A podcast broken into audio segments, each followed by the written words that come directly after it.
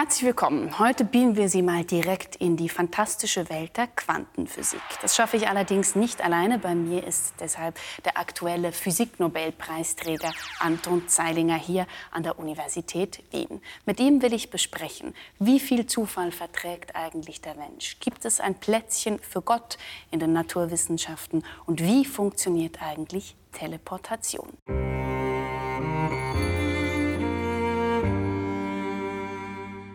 Herzlich willkommen, Herr Zeilinger. Herzlich willkommen an meiner Universität. Danke sehr. Sie haben im Dezember dieses Jahres den Physik-Nobelpreis bekommen, zusammen mit zwei Kollegen. Allerdings sind Sie schon seit 2013 emeritiert und die Arbeiten, auf die den, auf die den Nobelpreis zurückgehen, die sind aus den 90er Jahren. Weshalb hat es denn so lange gedauert, dass Sie den Anruf aus Stockholm bekommen haben? Besser spät als gar nicht. Aber ist es in der Regel so, dass es mit so viel äh, Vorlaufzeit da erst Weiß ich nicht. Also, da habe ich offen gestanden keine Recherche gemacht. Mhm. Äh, mögen Sie mal erzählen, wie funktioniert das genau? Wo waren Sie, als Sie diesen Anruf bekommen haben? Also ich war zu Hause und es ist, äh, man weiß ja, das ist dieser Tag, an dem der Nobelpreis verliehen wird. Ich war zu Hause, habe gearbeitet mhm. und dann kam nichts. Mhm. Und dann habe ich gesagt, so, jetzt haben wir Ruhe, jetzt trinken wir ein Glas Bier. und dann rief meine Sekretärin an. Noch bevor Sie das Bier hatten? Und sagt noch, bevor ich das Bier hatte, ihr hat nämlich gesagt, ich möchte nicht gestört werden. Ja. Da ist jemand am Telefon, eine Dame, sie sagt nicht, äh, wer sie ist und sie sagt nicht, warum sie anruft, aber die Telefonnummer ist aus Schweden. Dann haben Sie sie einfach zusammengerechnet und dann geht man davon aus, dass es das sein wird. Ich nehme nicht an, dass ein Spaßanruf aus Schweden kommt, aber es könnte sein. Eben, ich, ich, meine, das wäre eigentlich meine Frage, oder? Wie weiß man denn mit Sicherheit, dass es nicht ein Spaßanruf ist? Ich habe das früher auch oft gemacht. Am Telefon war der Generalsekretär der Nobelpreisstiftung mhm. und sein erstes Wort war, This is not a fake call. Und meine Frage ist, how can you prove that? Yes. Und wie hat er es bewiesen?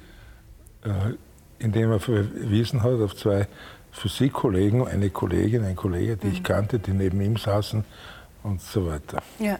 Der Vorsitzende der Nobelstiftung, Karl-Henrik Heldin, der sagte in einer Eröffnungsrede, die Nobelpreisträger sind Teil einer Gemeinschaft, die die Welt auf tiefgreifende Weise verändert hat.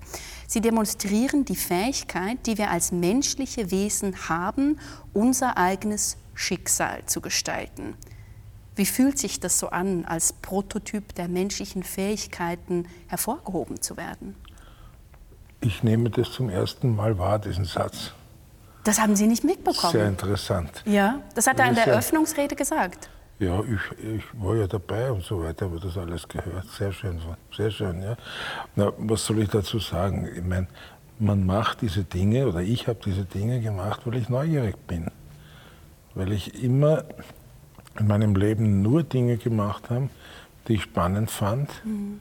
und die irgendwo Spaß machen sozusagen. Nicht? Und der Rest ist sozusagen äh, irgendwo dann Versuch, eine Erklärung zu finden. Aber es ist schon verwunderlich, wenn ich weiter rede, es ist schon verwunderlich, dass unser, unser Hirn, das dazu gemacht wurde, um, um äh, irgendwelchen Leoparden davon zu laufen, darum, um die menschliche Vermehrung zu veranstalten und so weiter, dass dieses Gehirn imstande ist, Quantenphysik zu machen. Mhm. Das ist ein unglaubliches Wunder. Mhm auch die Reise, die dieses Hirn sozusagen dann evolutionär, gemacht haben, wie Sie jetzt sagen. Darf ich Sie noch ganz kurz da doch noch mal nachfragen, eben um was es Ihnen in Ihrer Arbeit geht, weil eben Karl-Henrik Heldin sagt, dass es darum geht, das Schicksal der menschlichen Wesen zu gestalten. Ist das auch etwas, das Sie beschäftigt, dieses menschliche ähm, ja, Schicksal mitzugestalten? Was für mich äh, der Fall ist, dass diese fundamentalen quantenphysikalischen Dinge wirklich uns was Neues bringen in der Sicht auf die Welt. Und das finde ich spannend. Mhm. Äh, wie weit das Konsequenzen für das Schicksal der Menschen hat, vielleicht schon, ja, vielleicht schon, weil, weil ich glaube, die Quantenphysik stellt dieses extrem materialistische Weltbild, das wir derzeit haben, schon ziemlich in, in Frage. Mhm. Wir werden später noch darauf eingehen. Ich finde das auch interessant in Bezug auf den Aspekt der Verantwortung, oder? Mit, diese, mit, mit solchen Forschungen und auch Neuentdeckungen und so weiter kommt ja auch immer diese Verantwortungsfrage, oder? Was wird mit diesen Entdeckungen gemacht? Das geht mir jetzt in eine Richtung, wo ich nicht vorbereitet bin. Äh, ja, ich habe dazu eine Menge zu sagen, aber ich glaube, es passt nicht zu, zu, der, zu, der, Thematik, aber es ist Ihre Sache. Ja. Also Sie möchten nicht darüber sprechen? Sie, ja, ich kann schon viel dazu sagen. Wenn Sie, sich die, wenn Sie sich Verantwortung ansehen, so ist genau die gleiche Forschung. Hat zur Atombombe geführt und zum NMR-Scanner. Mhm. Aber das ist fast trivial. Mhm. Äh, es gibt, Was meinen Sie damit, das ist fast trivial? Es ist völlig klar, auch das Küchenmesser hat eine Verwendung als Waffe und um, mhm. um, um, um, Gurken zu schneiden, mhm. nicht? Äh, das heißt, die Verantwortung setzt dort ein, wo ich sie einsetze. Dann kommt es darauf an, was die Leute danach damit machen. Das ist nicht sozusagen das, was sich der Forscher überlegen muss im Vorfeld.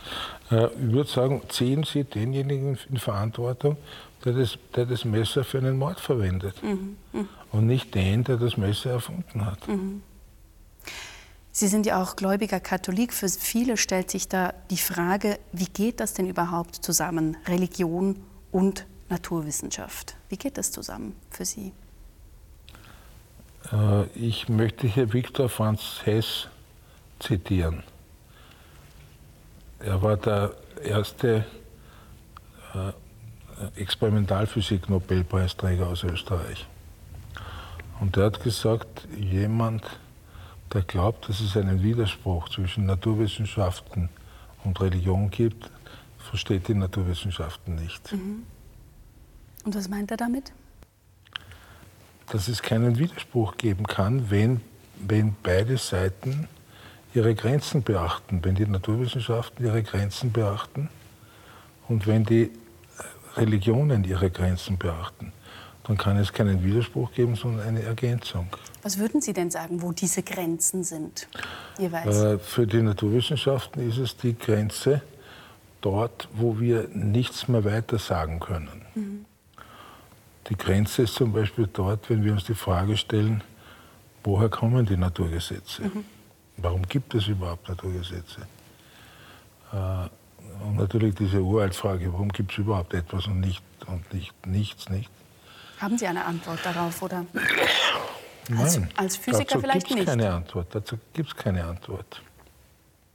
Ist, die Frage ist ja, gibt es keine Antwort oder gibt man sich eine Antwort? Man kann sich ja selber eine Antwort man bauen, kann, Man kann, wenn man, wenn man religiös ist, kann man sagen, das kommt von Gott. Mhm. Aber das ist eine persönliche Entscheidung. Mhm. Oder nicht um eine persönliche Entscheidung. Weil man kann sich nicht entscheiden zu glauben. Sondern? Das ist einfach so. Ah, war das immer schon so bei Ihnen? Bei mir war es immer schon so. Also Sie glauben, es gibt nicht die Möglichkeit, sich für den Glauben zu entscheiden. Ganz das, konträr zu dem, was zum Beispiel das Blaise Pascal gesagt Das habe ich nicht gesagt. Ich habe für mich selbst gesprochen. Mhm. Es gibt aber nicht die Möglichkeit, Glauben zu begründen. Sie haben bei der Pressekonferenz, nachdem Sie gehört haben, dass Sie diesen Nobelpreis bekommen haben, zuerst Ihrer Familie gedankt für die Unterstützung, weil Sie offenbar jeweils auch so leidenschaftlich Ihre Forschung vorangetrieben haben und die immer wieder auch auf Sie äh, verzichten mussten, wahrscheinlich auch viel Geduld mit Ihnen haben mussten. Was würden Sie sagen, woher kommt dieser Forscherdrang, dieses auch Verstehen wollen in Ihnen? Das hat man.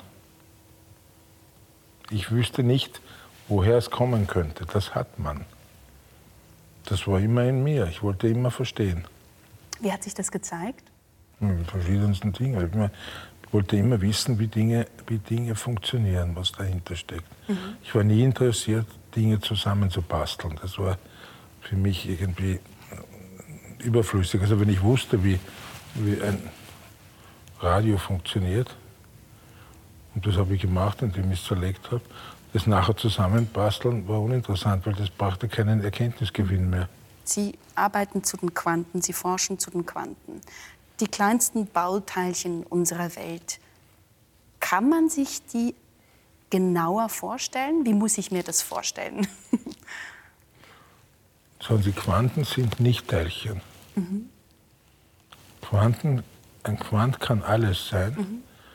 wenn es, äh, wie wir sagen, von der Umgebung isoliert ist, keine Wechselwirkung mit der Umgebung hat. Äh, dann kann im Prinzip alles ein Quant sein. Ein kleines Teilchen, ein großes Forschungsgebiet ist immer größere Teilchen und so weiter. Das sind dann äh, sozusagen Systeme, an die man, wo die Information im Prinzip beschränkt ist und man die Information im Prinzip kennen kann. Und dann ist es wurscht, ob das ein kleines Teilchen ist, es kann ein Elektron sein, es kann ein, also wir bestehen ja auch aus Atomen und alles Mögliche, nicht? Äh, das ist völlig egal. Aber das ist für mich noch nicht klar, ob man sich das dann wirklich vorstellen kann, also plastisch gesagt jetzt. Da ist die Antwort kurz, nein. Kann man nicht. Nein. Aber wie, wie ist das, zu etwas zu forschen, das man sich nicht vorstellen kann? Man hat eine Intuition, wie sich im Experiment was verhält. Mhm. Welcher Teilchendetektor jetzt was zeigen wird, wenn ich jetzt eine Manipulation mache, wie das was verändert und so weiter und so fort. Mhm. Interessant ist doch, dass die Quantenphysik über längere Zeit eher ein Schattendasein geführt hat. Sie haben Physik studiert. Damals gab es offenbar Kurse, in denen Quantenphysik nur so am Rande angeboten wurde. Und Sie sind eigentlich in die Quantenphysik reingekommen, weil Sie sich das selber beigebracht haben, oder? Warum war das denn so? Na, die Quantenphysik hat kein Schattendasein geführt, äh, weil die Quantenphysik ist ein zentraler Bestandteil der gesamten Halbleiterphysik mhm. und damit Transistor und so weiter. Also äh, immer Teilbereich. Magnetismus, Magnetismus, ja. Äh, es geht um das Verhalten einzelner Quantensysteme. Und um das geht es. Mhm. Und das war technisch nicht möglich. Das ist der Grund. Es, war also es gab frühe Überlegungen, auch von Einstein und von Max Planck, von Heisenberg, all diese großen Leute, frühe Überlegungen, wie seltsam sich einzelne Teilchen verhalten würden. Aber man konnte die Experimente nicht machen. Und ich hatte das Glück in den 70er Jahren, wo ich begann, Experimente zu machen, dass das möglich wurde. Und dann habe ich gesagt, Moment, das ist sehr interessant. Ich lerne die Quantenphysik da aus Büchern, das ist richtig, ich habe es aus Büchern gelernt. Äh, und es würde mich interessieren, das im Experiment zu sehen. Mhm. Aber ist es denn korrekt, weil das habe ich so gelesen, dass Ihnen oft gesagt wurde, Sie vergeuden damit ähm, Ihre Zeit und trotzdem sind Sie dran geblieben? Das ist richtig, ja. Äh, äh alle drei Nobelpreisträger hatten diese Erfahrung mhm. und diesen Preis. Weshalb wurde Ihnen denn gesagt, dass Sie Ihre Zeit damit vergeuden? Weil es eh klar ist, was die Theorie vorhersagt. Mhm. Weil es vollkommen, die Gleichungen waren da sozusagen. Und wozu soll man jetzt was machen, das, das äh, nur bestätigt, was die Theorie vorher sagt? Mhm. Nicht? Bitte. Und, und äh, wir drei, aber Klauser ist auch extrem, extrem klar, der amerikanische Nobelpreisträger, der diese Dinge ganz allein verfolgt in den 70er Jahren. Mhm. Und da hat sogar ein, ein Fein, mein, der berühmte amerikanische Physiker gesagt, get out of here, you are wasting my time. Das ist hochinteressant. Das heißt, es braucht eine gewisse, gewisse äh, Überzeugung, dass man das macht, was man für wichtig hält. Mhm. Eben, und das haben Sie offenbar so durchgezogen, bis Sie ähm, jetzt den Nobelpreis ähm, verliehen bekommen haben. Ich finde das schon ehrlich gesagt ziemlich faszinierend. Sie sprechen jetzt hier so äh, sozusagen ein bisschen gesetzt davon, aber ich finde es schon sehr erstaunlich. Aber ich bin nicht der erste Nobelpreisträger, für, der den Preis für sowas mhm. bekommen hat, mhm. das äh, irgendwann ein Außenseiter-Dasein geführt hat. Mhm. das ist doch das Wesen der Naturwissenschaften. Ist das so? Im Gegensatz zu anderen Wissenschaften äh, schauen Sie sich den Einstein an. Mhm. Einstein erhielt 19, 22 den Nobelpreis für 21. Und nicht für Relativitätstheorie, sondern für Quantenphysik. Und für eine Idee, die noch fünf, sechs Jahre vorher als völlig verrückt galt. Mhm. Und das ist das Fantastische an Naturwissenschaften. Das kann eine ganze Community kippen. Und zwar innerhalb von relativ kurzer Zeit. Innerhalb von relativ kurzer Zeit. Mhm. Eine ganze Community kippen, weil, weil, je, weil wir haben sozusagen eine starke Verbündete und das ist die Natur. Wenn wir uns streiten, dann fragen wir die Natur, pass mal auf, wie verhältst du dich wirklich? Und dann haben wir es. Das ist praktisch. So ist es. Sie, haben, Sie sprechen Einstein an. Sie haben ja auch zwei ähm, Bücher geschrieben äh, mit seinem, seinem Namen. Einsteins Spuk, Einsteins Schleier. Ihnen ist es insgesamt wichtig, ähm, die Erkenntnisse auch für Laien zugänglich zu machen. Wenn Sie jetzt für alle Nicht-Physiker, weil ich gehe davon aus, dass die Physiker das verstehen, ähm, erklären wollen, weshalb, für was Sie genau den Nobelpreis bekommen haben. Was sagen Sie da? Ja, äh, wir haben den Preis bekommen, wir drei, dafür, dass wir gezeigt haben, dass Verschränkung tatsächlich so existiert, wie es von der Theorie gemeint ist. Und dass, es, äh, dass die Dinge, die man da sieht, nicht, wie man sagt, mit einem realistischen oder lokal realistischen Weltbild erklärbar ist. Das heißt, nichts anderes als mit, mit, der, mit einer relativ vernünftigen Sicht der Welt. Nicht?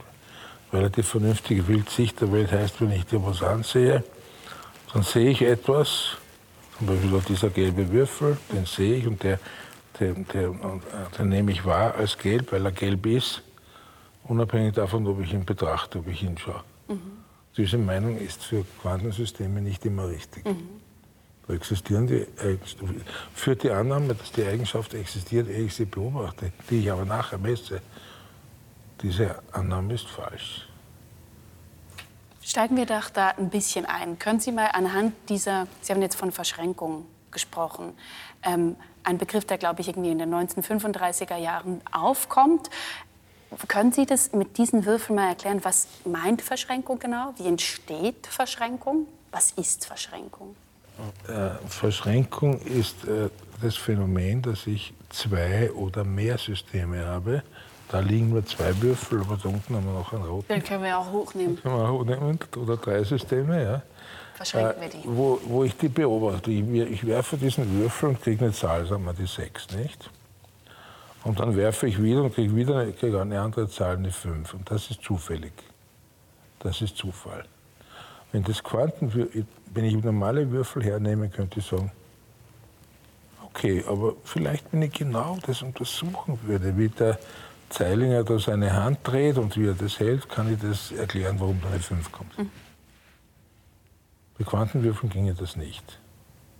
Weil? Auch das gehört zu den zu den Ergebnissen unserer Arbeit. Dass also für das Einzelsystem der reine Zufall gilt. Jedoch, wenn ich zwei Würfel habe, dann kann es sein, wenn die miteinander verschränkt sind, werfe ich den einen nicht, und kriege eine 4, werfe den anderen und kriege auch eine 4. Dann werfe ich sie wieder und kriege meinetwegen eine 5 und werfe dem anderen und kriege dann eine 5. Das heißt, ich kriege das gleiche Resultat. Mhm. Definitiv. Also wenn ich eines beobachtet habe, dann brauche ich beim, nicht, beim, anderen gar nicht mehr hinsehen, weil da weiß ich, das wird auch die 5 liefern. Ganz egal, wie weit das weg ist. Das ist, weil diese Systeme das, miteinander verschränkt sind. Das ist, weil sie miteinander verschränkt sind. Mhm. Jetzt ist aber, und das ist sozusagen der, der, das Wesen unserer Arbeiten, wir, jetzt könnte man meinen, na okay, wahrscheinlich gibt es eine Verbindung zwischen den beiden, die wir nicht kennen. Ist es das, was Einstein spukhafte Fernwirkung Richtig, das, was Einstein spukhafte Fernwirkung nennt. Ja. Und das konnten wir ausschließen in sukzessiven Experimenten, dass das eine Erklärung ist. Und die zweite Erklärung, die wir ausschließen konnten, war die, dass man sagt, ja, Moment einmal, womöglich sind diese Würfel fantastisch kompliziert. Mhm. Und da ist drinnen ein Uhrwerk, ein Mechanismus, der, da rein, der programmiert ist und sagt, also du zeigst zuerst die 6, dann die 5, dann die 3 und so weiter. Und der genauso. Sozusagen ein verborgener Mechanismus, auch das konnten wir ausschließen. Also das muss man schon noch mal ganz klar festhalten. Das ist die, haben, die zeigen sozusagen jetzt in ganz einfachen Erklärung, die zeigen beides mal die fünf oder jedenfalls die Informationen, dann, die sie haben, die Systeme, Richtig. exakt dieselben und zwar ohne, dass die zeitlich oder räumlich verbunden werden. Und ohne, dass es eine verborgene Maschinerie gibt. Das ist doch das komplett verrückt. Das hat Schrödinger 1935 schon gesagt. Es, ist, es zwingt uns von allen liebgewordenen Vorstellungen, wie die Welt beschaffen ist, Abschied zu nehmen. Und dafür gab es den Nobelpreis. Aber werden Sie nicht selber manchmal, wird einem nicht schwindlig, wenn man sich mit solch verrückten Themen beschäftigt? Ja, ich meine, es geht ja, äh, Sie haben es zuvor gesagt, oder? Es geht ja komplett an dem vorbei, was wir aus dem Alltag kennen. Ja, es geht über den Alltag hinaus. Es ist, die eine Konsequenz ist, es gibt einen Zufall und es gibt einen wirklichen, echten Zufall. Mhm. Nicht einen Zufall, wo ich mich dann, wenn ich jemanden auf der Straße zufällig treffe, kann ich mir überlegen, warum treffe ich den? Ah ja, du bist von da gekommen. Ja, wenn man alle Parameter kennt. Und so weiter, mhm. genau. Das geht, das geht nicht. Es gibt, das ist für mich eine der wichtigsten Erkenntnisse des 20. Jahrhunderts, dass es einen Zufall gibt, von dem wir wissen, dass er nicht erklärbar ist. Mhm. Und das Zweite ist diese Verschränkung. Und das heißt, es hat zwei mögliche Konsequenzen, äh, sozusagen. Das wird immer schon so diskutiert. Entweder sind unsere Vorstellungen von Raum und damit Zeit nicht richtig, stimmt irgendwas nicht, oder unsere Vorstellungen von Wirklichkeit sind nicht richtig. Und dann würde es sozusagen doch noch, also das wäre sozusagen die Hintertür, die es geben würde. Das ist keine Hintertür, sondern das sind die beiden radikalen Konsequenzen. Mhm. Und ich bin der Meinung, ich bin ein Romantiker, ich bin immer dafür, dass, dass möglichst radikal was geschieht. Mhm. Äh, ich bin der Meinung, dass beides falsch ist. Mhm. Und, dass die, dass die, und, die und auch aufgrund Ihrer Intuition oder weshalb sind Sie der Meinung, dass beides falsch ist? Ja, wenn man sich näher ansieht, äh, geht es letztlich um Information. Es geht um Information, die dieses System trägt und die ich dann in irgendeiner Form auslese. Nicht? Mhm. Und Verschränkung bedeutet, dass die Information, die verfügbar ist, um die Systeme zu definieren, ne, dass diese Information nur gemeinsam verfügbar ist, aber nicht einzeln. Das hat schon Schrödinger gesagt. Schrödinger, sogar 1927 hat er das schon gesagt. Das ist nur nicht, es ist nicht, es ist nicht publiziert. 1935 kam das dann raus. Mhm. Können Sie noch erklären, wie genau denn eine Verschränkung zustande kommt? Das war ja eine dieser drei Fragen zu Beginn. Wie werden denn diese Teilchen oder Systeme oder was auch immer verschränkt miteinander? Äh, eine Möglichkeit, sozusagen, Verschränkung heißt, die beiden verlieren ihre Identität. Mhm. Okay? Mhm. Ne? Ihre rein persönliche Identität verlieren sie. Und das äh, geht dadurch, dass man sie so erzeugt. Ich kann zum Beispiel zwei Lichtteilchen erzeugen, das häufigste Werkzeug, um Verschränkung zu sehen, zwei Lichtteilchen erzeugen, wo die beiden wissen, wenn wir über Polarisation sprechen, das muss ich leider, auf das muss ich leider kurz eingehen, Polarisation, Schwingungsebene des Lichts, kennt jeder von den Sonnengläsern, von ja. den Brillen und so weiter. Äh, ich kann die, indem ich einen Laser in einen speziellen Kristall hineinschicke, kann ich Paare erzeugen von Lichtteilchen, wo die entweder so polarisiert sind, das eine äh, hier vertikal, das andere horizontal, oder so, hier vertikal, hier horizontal aber sie wissen selber nicht, was sie sind. Also das weiß nicht, ob es horizontal ist oder vertikal, es ist ja nicht festgelegt. Die Annahme, es hätte diese Eigenschaft, ist falsch. Und bei dem genauso. Aber in dem Moment, wo das eine gemessen wird, boink, ist das andere auch festgelegt. Mhm. Das heißt, aus einer gemeinsamen Quelle, wo die Identität nicht existiert. Aber es gibt noch was für Verrückteres. Ich kann zwei verschränkte Paare hernehmen. Eins, zwei, zwei Paare. Also wie viele können überhaupt insgesamt verschränkt sein? Beliebig viel. Und das war beliebig viel. Gibt es keine Grenze. Aber wenn ich zwei Paare hernehme und diese beiden Photonen, auf ein, die sind verschränkt. Das ist mit dem verschränkt, ja. das ist mit dem verschränkt. Ja. Jetzt messe ich das da, zwei und drei, auf eine Weise, dass ich deren Identität auslösche, dann sind auf einmal die draußen verschränkt.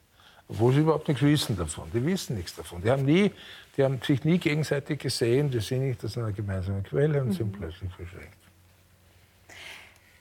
ist es richtig, dass Sie äh, Beweise unter anderem dadurch machen konnten, dass Sie eben Experimente mit, mit Quantenteleportation, was ja gemeinhin als Beamen bezeichnet wird, wie ich es zu Beginn gesagt habe, ähm, herbeiführen konnten? Oder haben Sie ja zum Beispiel ähm, unter der Donau gewisse Experimente gemacht? Äh, es ist ein bisschen anders. Dann korrigieren Sie mich. Es ist ein bisschen anders. Äh, es ist so, dass wir mit zwei amerikanischen Kollegen hatte ich in den 80er Jahren die Idee, eben dass Dreiteilchenverschränkung noch verrückter ist als Zweiteilchenverschränkung.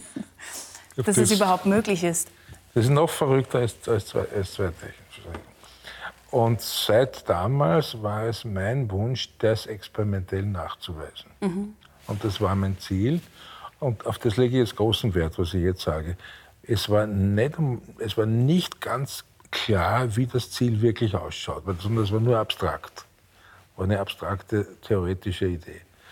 Und es war noch weniger klar, überhaupt nicht klar, welche, mit welcher Methode ich das Ziel erreichen kann. Mhm.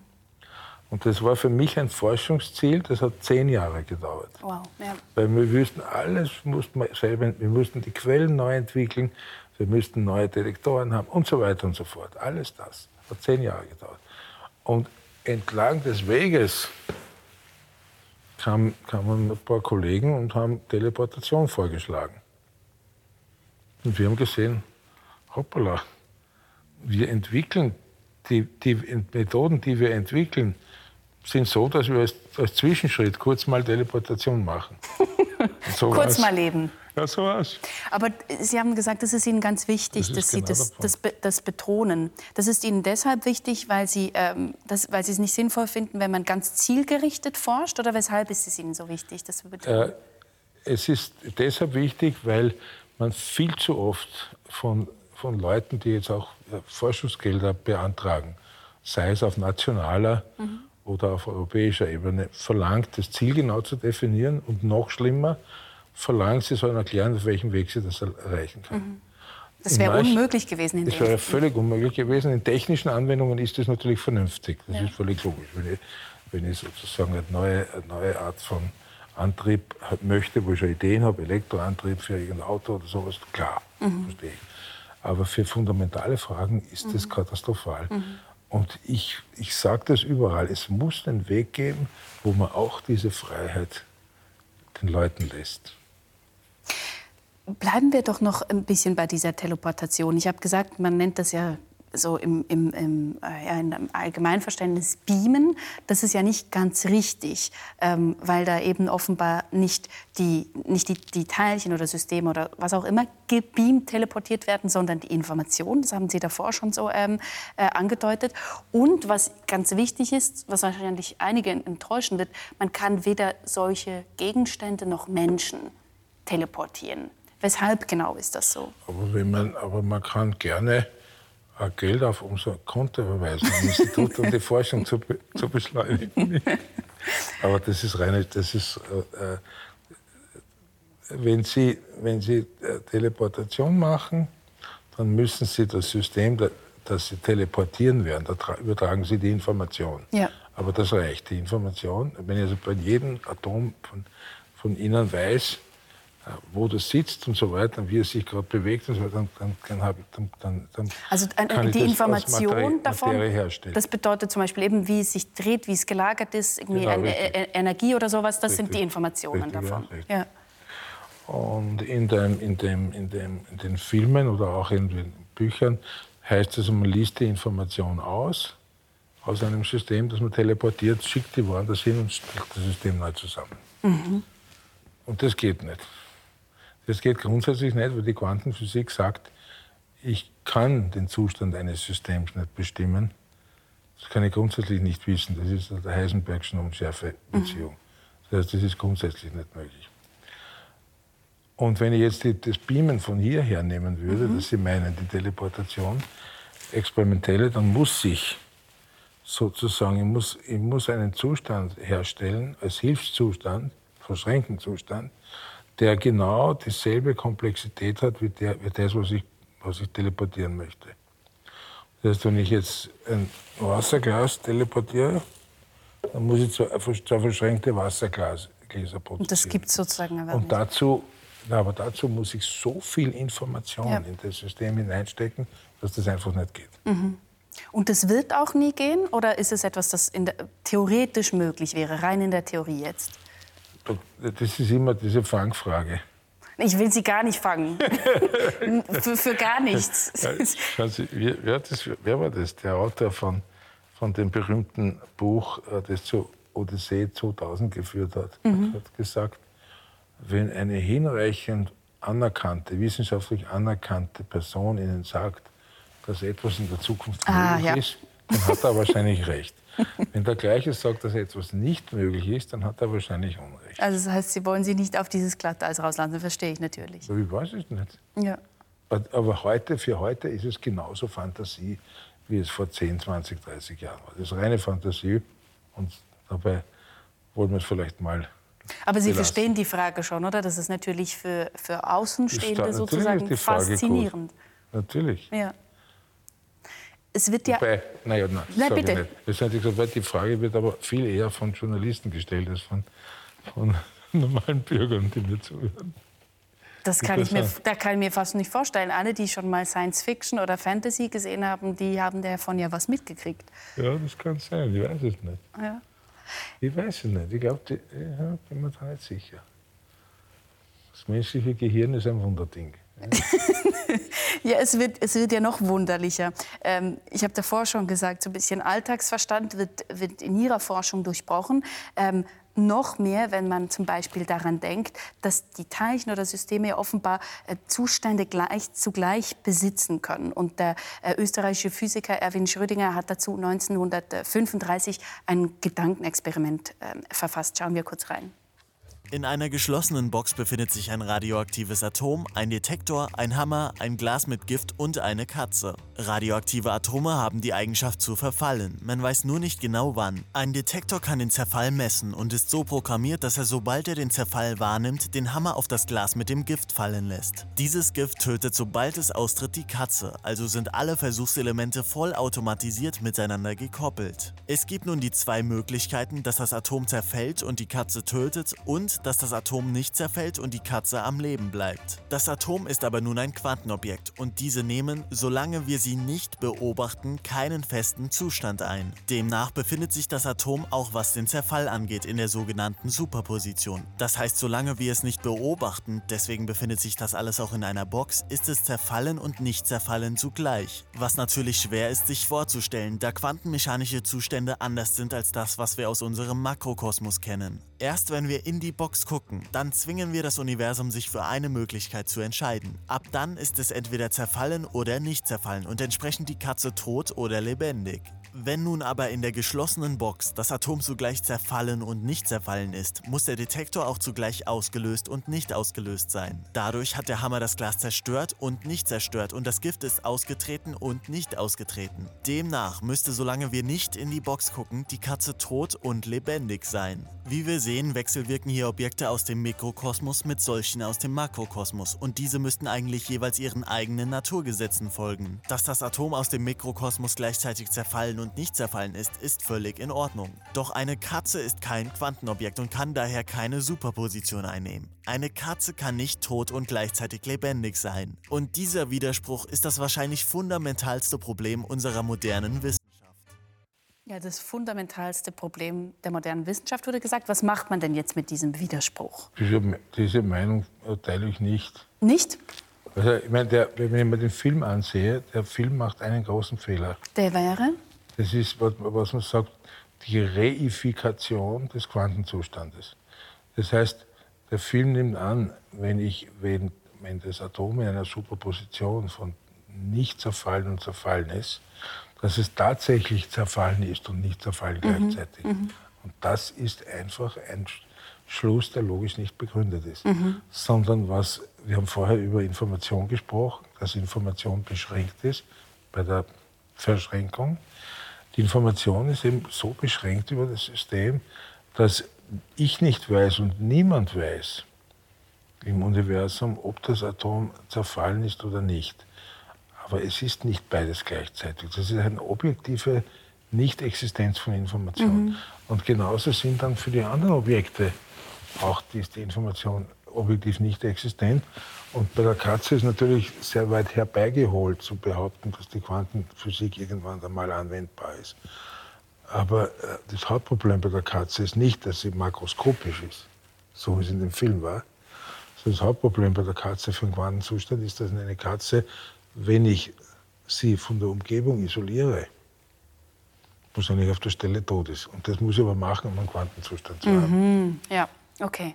Also besteht eigentlich, so wie das beschrieben ist, gar kein Widerspruch. Das, da wird ein es, ist nur ein bizarres Beispiel. Ja. Aber es ist, es ist in dem Beispiel nur dann widersprüchlich, wenn ich annehme, dass dieser Quantenzustand tatsächlich die Wirklichkeit beschreibt. Ja.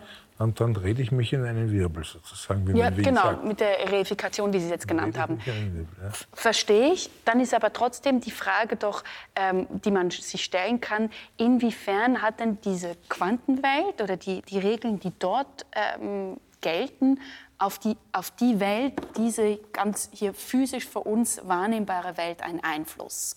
Können Sie das mal umschreiben? Also wie wechselwirkt das auch?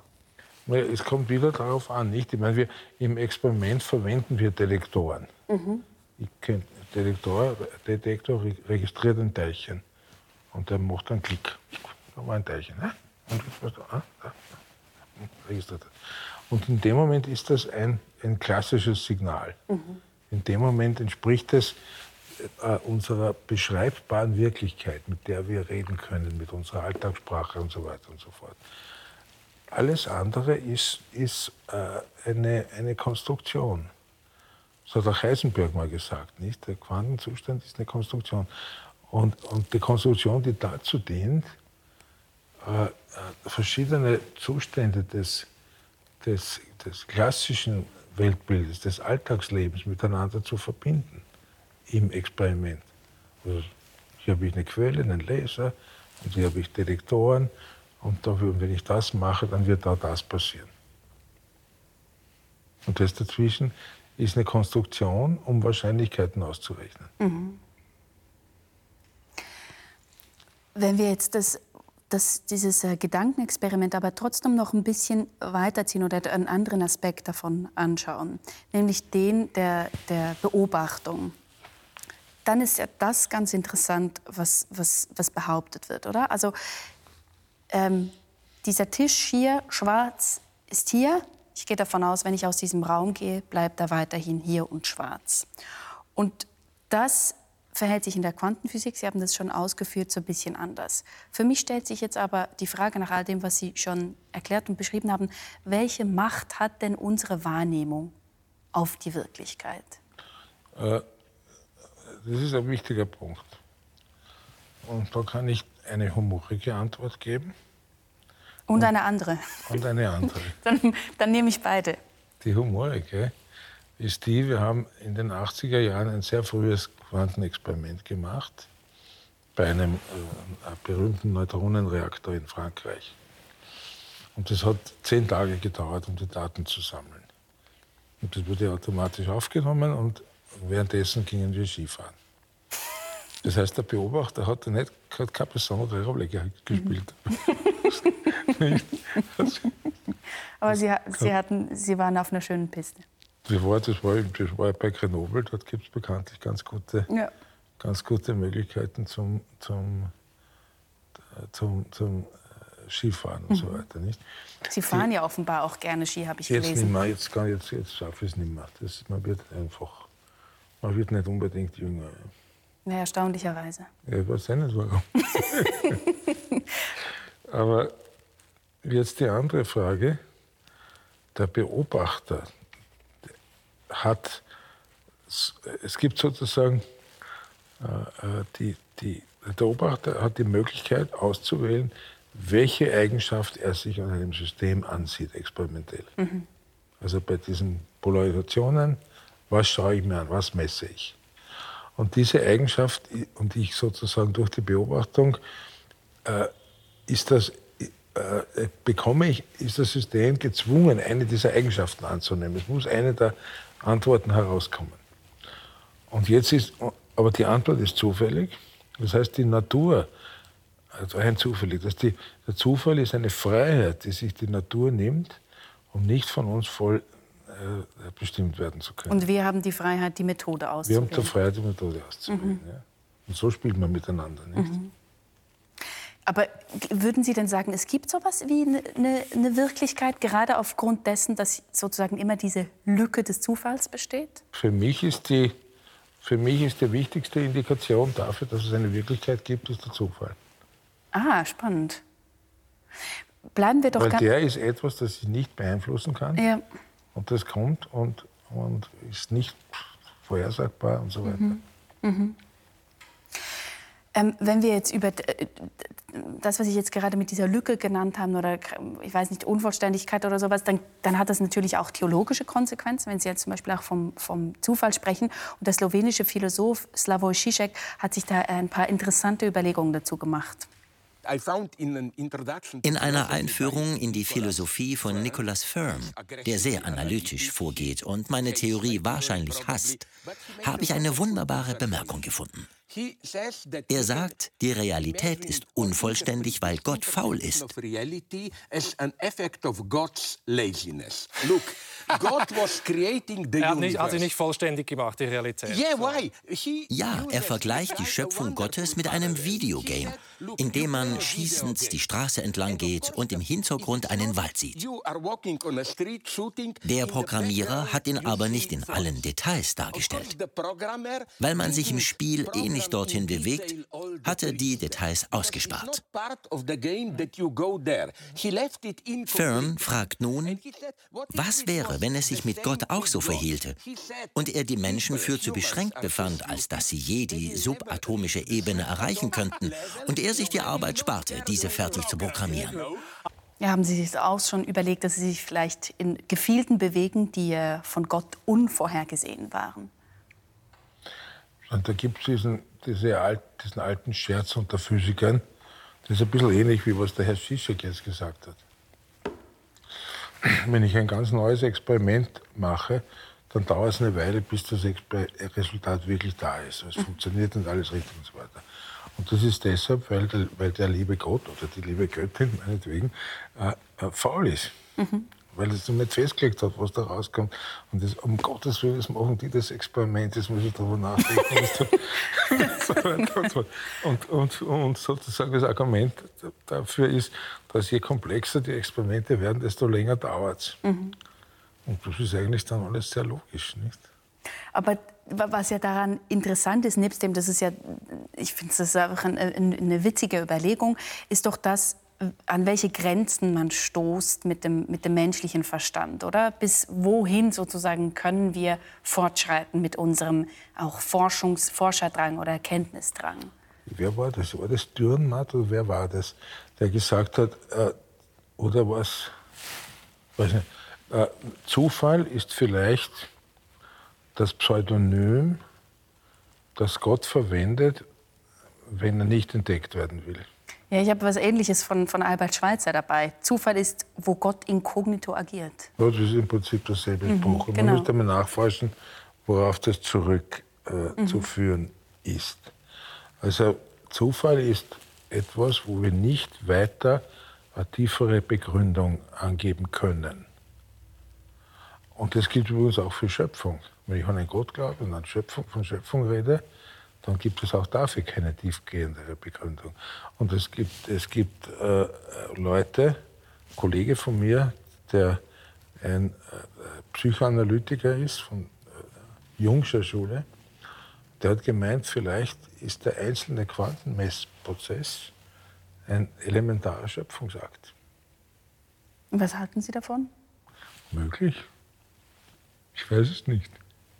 Sie haben jetzt mehrfach den Zufall äh, betont und etwas, das ja interessant ist, dass Sie mehrfach sich mit dem Dalai Lama getroffen haben. Sie waren bei ihm zu Besuch. Er war auch hier, glaube ich, 2012 auch in Ihrem Labor. Und da haben Sie ihm eben die Quantenphysik äh, näher gebracht. Und da hatten Sie offenbar auch heiße Debatten genau über dieses Thema, den Zufall. Weshalb hat das so viel ähm, Diskussionsstoff bereitgelegt? Ja, das war in den in den 1990er äh, Jahren, also mhm. bei uns war damals in Innsbruck. Ja. Man muss sich vorstellen, äh, äh, wir haben damals diskutiert, also wir sind so am Tisch gesessen miteinander Und rundherum waren, waren, waren, waren eine ganze Menge von wirklich Top-Leuten aus, äh, aus dem Buddhismus. Also wirklich Top-Gelehrte sozusagen. Und wir haben über diese Phänomene, ich diskutiere immer phänomenologisch. Mhm. Das heißt, ich sage, das passiert und so weiter und, das, und so weiter. Ne? Und da habe ich auch mitgehabt, Experimente. Und dann habe ich gesagt, dieser Fall, das kann man akustisch vorstellen, das ist rein zufällig. Und hat er gemeint, maybe if you look deeper, you find a reason. Hm. und ich habe gesagt, na, Der hat nicht vertraut, dass Sie schon gründlich haben, gearbeitet wir haben. Wir haben wirklich gute, ja genau, wir haben wirklich gute Gründe anzunehmen, dass wir da einen, End, einen Endpunkt der menschlichen Suche nach immer tieferen Gründen äh, gefunden haben. Und da hat er gesagt, wenn das stimmt, dann müssen wir etwas an unserer Lehre ändern, weil offenbar im Buddhismus, ich kenne mich da nicht aus, vielleicht gibt es auch mehr, es gibt sicher mehrere Versionen von, von Buddhismus. Gibt es, genau, mehrere Strömungen. So wie im Christentum und so weiter. Ne? Und äh, äh, da gibt es eine, einen, einen, un, eine ungebrochene Abfolge von Ursache und Wirkung. Überhaupt das ganze Karma-Prinzip funktioniert Alles ist immer Ursache, Wirkung, Ursache, Wirkung, genau. Ursache, Wirkung. Ja, aber das Karma-Prinzip ist ja auch sowas. Äh, und woher weiß ich, dass es das Karma gibt? Eben. Heißt, es gibt immer grundlegende Konzepte, die ich nicht weiter mhm. begründen kann. Ja, aber an einem gewissen Punkt eben muss man kapitulieren. Muss man kapitulieren. Und mit diesem Ursache-Wirkungsprinzip haben wir gesagt, na, beim quantenmechanischen Einzelprozess muss man kapitulieren. Er hat gemeint, naja, vielleicht soll man tiefer nachschauen. Hm? Wie kam es Absolut. denn zu, zu diesen Treffen? Na, es kam dadurch, dass ein Kollege von mir, ein Physiker, der war bei mir Gastprofessor, damals in Innsbruck, und der hat mich ein Jahr lang, ist auch ein Quantenphysiker, mhm. und der hat mir eines Tages geschrieben, oder hat er mich angerufen, das war vor den Zeiten des Internets, äh, äh, hat mir angerufen und gesagt, wir, haben, wir, wir sind eingeladen, ein paar äh, Kollegen, eine Gruppe, zum Dalai Lama zu kommen und mit ihm zu diskutieren über, über äh, Quantenphysik und über Kosmologie. Und die Frage ist, ob ich mitkommen will, um über Quantenphysik zu diskutieren. Und das war mein erster Kontakt zum Buddhismus. Man muss sich vorstellen, eines Montagmorgens um 9 Uhr sitze ich da am Tisch und wir fangen an zu, zu, diskutieren. Rein, rein pragmatisch. Wobei ich sagen muss, der Dalai Lama ist der ist ja immer technisch interessiert gewesen. Das ist mhm. bekannt. Da gibt es Beispiele aus der Geschichte. Das heißt, den interessiert technisch-naturwissenschaftliche Überlegungen wahnsinnig. Nicht? Und der ist einer, ist aber auch gleichzeitig ist einer der tiefsten Denker, den ich kennengelernt habe. Und ist einer der wärmsten Menschen, den ich kennengelernt mhm. habe. Das ist wirklich, wirklich eine unglaubliche, unglaubliche Sache. Und dann haben wir halt eine Woche lang diskutiert. Also jeden, äh, äh, einen Tag war ich dran, dann ein Kollege in Kosmologie, und so weiter und so fort. Ein paar Jahre später bin ich nochmal hingekommen und dann habe ich ihn auch zu uns eingeladen ins, ins Labor nach Innsbruck als, als Scholar, als Wissenschaftler, als Gelehrter. Und nicht, nicht in seiner politischen, politischen Funktion. Mhm. Was haben Sie denn von ihm gelernt, jetzt, äh, sei es zum Buddhismus oder sonst? Also ich habe gelernt, dass, dass äh, der Buddhismus eine sehr äh, klare logische Konstruktion hat. Mhm. Und dass es wirklich um Argument geht und nicht um, wie es oft im Westen dargestellt wird, um irgendeine äh, mystische Verschleierung. Mhm. Das habe ich auch erlebt dann äh, auf einem äh, Kongress der, der tibetischen Medizin in Washington, wo ich dann auch eingeladen war, allerdings nur als Zuhörer.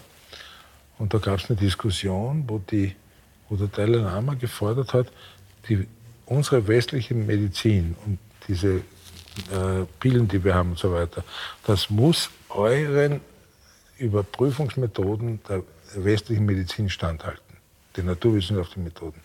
Wenn nicht, dann ist das nichts. Und da wurde ihm von den West, westlichen äh, Medizinern, die sozusagen offenbar Anhänger des Buddhismus waren, gesagt, nein, aber das Ganze ist mehr holistisch mhm. und, und, und so weiter. Er hat gesagt, nein, entweder hält es der naturwissenschaftlichen Prüfung stand oder wir vergessen es. Mhm. Und das ist beeindruckend. Und, und ich, ich habe sozusagen gelernt, dass wir, dass wir in der, in der, das hätte ich wahrscheinlich anders auch lernen können, dass wir in der, in, im Westen und im Osten, wenn man das so vereinfachend sagt, parallele geistige Entwicklungen gehabt haben. Es gibt dort genauso einen Idealismus, es gibt einen Materialismus und so weiter. Es gibt verschiedene Strömungen. Äh, äh, äh, so wie bei uns. Das ist hochinteressant. Das ist hochinteressant, dass das irgendwie Universalität hat. Ich fände natürlich interessant, was er denn eigentlich bräuchte, um überzeugt zu sein, dass das, was Sie ähm, erforscht haben, tatsächlich quasi die letzte Begründung ist, dass es da nicht weitergeht. Haben Sie das in Erfahrung bringen können? Was bräuchte er denn? Ich glaube, das Einfachste wäre, wenn man ein Jahr im Labor verbringt und Sachen selber sieht. persönliche Erfahrung, persönliche Erfahrung. Ja. Vielleicht kommt er ja noch. Das, das, das, das kommt an. Ja. Ähm, Aber ich möchte mir nicht anmaßen, einem Dalai Lama zu sagen, was er denken soll. Ja. Gottes Himmels Willen. Mhm. Mich interessiert jetzt aber noch, was Sie denken. Wir haben zuvor Albert Schweitzer gehabt. Eben Zufall ist, wo Gott inkognito agiert. Wo sehen kann, Sie? agieren kann. Nicht jedes Mal. Also, Entschuldigung, dass ich unterbreche. Mhm. Äh, das wäre wieder zu weit gehen, wenn mhm. man behauptet, der Zufall ist, jedes, ist nur eine Möglichkeit. Mhm. Also bei dem objektiven Zufall, den Sie ähm, erwähnt ja, genau. haben, oder? Das ist noch mal was anderes. Es ist eine, das ist genau das Gleiche. Der objektive Zufall ist entweder ist etwas, wo, man, wo wir nichts weiter sagen können. Eben, weil meine Frage wäre genau auf dieses Können jetzt ähm, ausgerichtet gewesen, nämlich glauben Sie denn, dass Gott in die Welt eingreift? Oder auch anders gefragt, was wäre oder, Ihrer Meinung nach denn oder was ist Ihrer Meinung nach denn die Rolle Gottes in, also in dieser glaub, Welt? Ich, bin über, ich glaube, dass Gott nicht nur sozusagen einen Job hatte am Beginn des mhm. Universums. Und dann wegging. Und, ja, genau, sondern ich bin überzeugt, dass Gott eingreifen kann und das auch macht. Aber auf eine Weise, die nicht naturwissenschaftlich nachweisbar ist. Denn es geht um Glauben. Mhm. Und dann haben Sie eine konkretere Vorstellung, auch wenn das nicht nur naturwissenschaftlich ähm, nachweisbar ist? Nein, das ist ein Ende der, Ende der, der Aussagbarkeit. es ist so, es ist wirklich so. Also für Ihre Überzeugung, oder, was haben Sie denn da, da, darüber für eine Haltung? Hat Gott das Universum erschaffen ähm, oder Nee, das andere ist eigentlich eh schon beantwortet, Ihrer Meinung nach, weil das ist ja das, was immer wieder kommt. Ähm, wir haben uns Gott erschaffen, damit wir uns das Universum erklären können. Das ist eine interessante These, ja. Ich glaube es nicht. Ich glaub's nicht ne. Aber Gott hat nicht das Universum erschaffen. Mhm. Das ist, ich meine, dann kommen wir zu so Banalitäten wie Evolution und dass Gott die Lebewesen alle erschaffen hätte. Und zwar, das ist ja alles ein Unsinn sondern es gibt fundamentale Fragen, wo es ganz kleine Rolle Gottes gibt. Das ist die Frage der Symmetrien, der fundamentalen Naturgesetze zum Beispiel, äh, die von ihr, die entweder sagt man, die Welt ist so, okay, ist in Ordnung, vollkommen in Ordnung, die Ansicht, überhaupt kein Problem. Als Naturwissenschaftler kann ich sowieso nur sagen, ich, als Naturwissenschaftler, und das ist mir auch ganz wichtig, als Naturwissenschaftler kann ich nur Agnostiker sein. Mhm. Da kann ich nur sagen, zu diesen theologischen Fragen kann ich nichts sagen als mhm. Naturwissenschaftler. Mhm. Das heißt, wenn ich da jetzt was sage, ist es meine persönliche Ansicht. als, als, als, das spreche ich Sie auch meine an. Meine persönliche noch. Ansicht. Das ist genau. mir ganz, ganz wichtig. Und ja, und, und wenn es dann sozusagen tiefer geht, dann muss ich irgendwann einmal mal äh, sagen, na, weiter möchte Herr nicht jetzt nicht festlegen. Bohren oder ja. festgelegt werden, weil ja. es bringt nichts. Aber damit schließt sich ja so ein bisschen auch der Kreis zu dem, was Sie zu Beginn gesagt haben. Sie haben ja zum Beispiel gesagt, eine Frage, die einfach nicht beantwortet werden kann, wo man sozusagen eben auch an die Grenzen kommt, ist, woher kommen denn die Naturgesetze beispielsweise? Beispiel, ja. Weshalb ist es so, dass man mit relativ einfachen, Sie sagen ja auch gerne schönen äh, Formeln, relativ simpel ja. eben die, die Welt erklären kann, ja. oder? Ja. ja. Ist, ist denn, würden Sie sagen, die Schönheit so eine Schönheit ist auch ein Argument für Gott? Das wird immer, nein, das weiß ich wieder nicht. Keine Ahnung. Äh, es ist ein Mysterium, dass die Naturgesetze mathematisch äh, schön sind. Und es ist überhaupt ein Mysterium, warum, hat, hat, der, hat der, der ungarischstämmige amerikanische Nobelpreisträger Eugene Wigner einen Artikel sogar geschrieben über die unreasonable effectiveness of mathematics and physics mhm. or in the natural sciences. Warum ist es so, dass die Welt nach mathematischen Gesetzen funktioniert? Und warum sind diese Gesetze noch dazu relativ einfach? Very good question. Mhm. Lassen Sie uns äh, zum Abschluss noch über das Thema Intuition sprechen. Das ist ja auch etwas, das Ihnen ganz nahe liegt. Sie haben es davor auch schon angedeutet, dass vieles davon auch irgendwie Intuition sein muss, eine gewisse Offenheit, noch nicht vorstrukturiert, wohin will ich und wie will ich das machen. Ähm, und gleichzeitig, das finde ich ganz lustig, ist zumindest für mich über das, was wir heute gesprochen haben, total kontraintuitiv. Aber Sie, Ihr Erfolgsrezept ist die Intuition. Ja. Ist es für Sie denn intuitiv, diese Erklärung ähm, der, der, der, Quantenwelt? Ja, eigentlich schon. Ja. Also wie sich diese Dinge verhalten, das ist intuitiv. Und das, und das, äh, das vielleicht gewöhnt man sich daran, ich weiß es Vielleicht nicht. merkt man das nicht das mehr. Das ist eine genau. Gewöhnung, ich weiß es nicht. Aber das ist intuitiv. Das ist sozusagen die Vorstellung, äh, so, so, das und das könnte funktionieren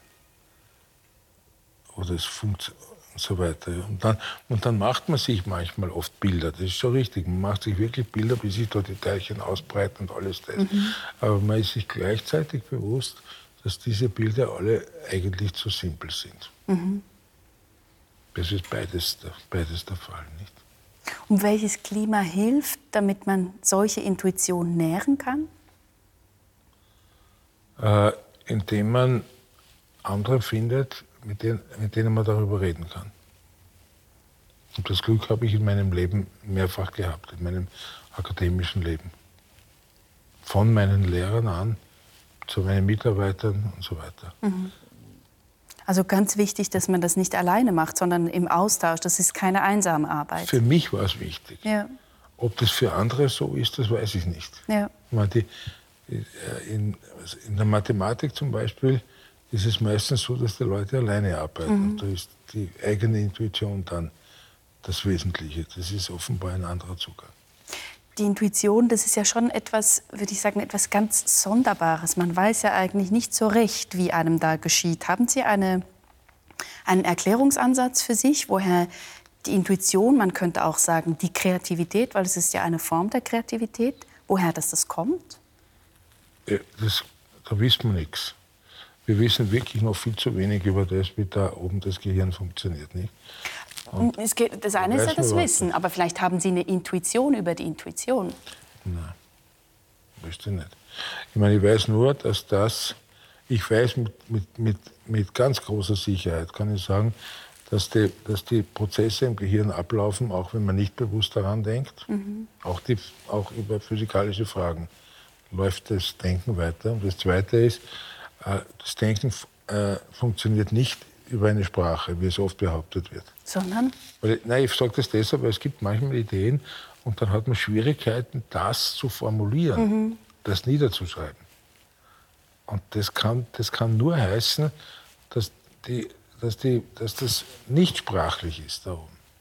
Und die Sprache ist halt sozusagen der Input-Output-Mechanismus. Mhm.